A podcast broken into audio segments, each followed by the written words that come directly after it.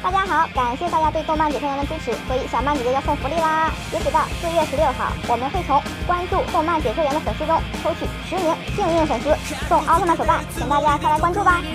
大家好，欢迎收看动漫解说员。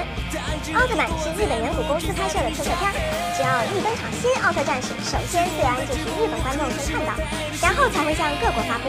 那在日本，观众对奥特曼喜爱程度和我们本都有哪些奥特曼的名气是最高呢？今天就由猪猪姐给大家盘点一下。Number one，初代奥特曼。在五十一年前，初代奥特曼第一次和观众见面。作为初代奥特曼，他可是第一位出现的奥特战士，自然几代人都看过他，也都知道他。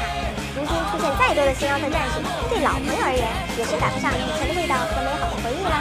所以名气当之无愧是第一名。Number two，赛文奥特曼。奥特曼别称七爷，他是远古公司最青睐的奥特曼，也是在日本名气排在第二的奥特战士。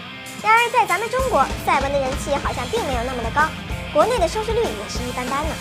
Number three，杰克奥特曼。杰克奥特曼是赛文之后出现的奥特战士，而当时的导演远古婴二已经去世了，远古公司为了纪念婴二才推出的新奥特战士。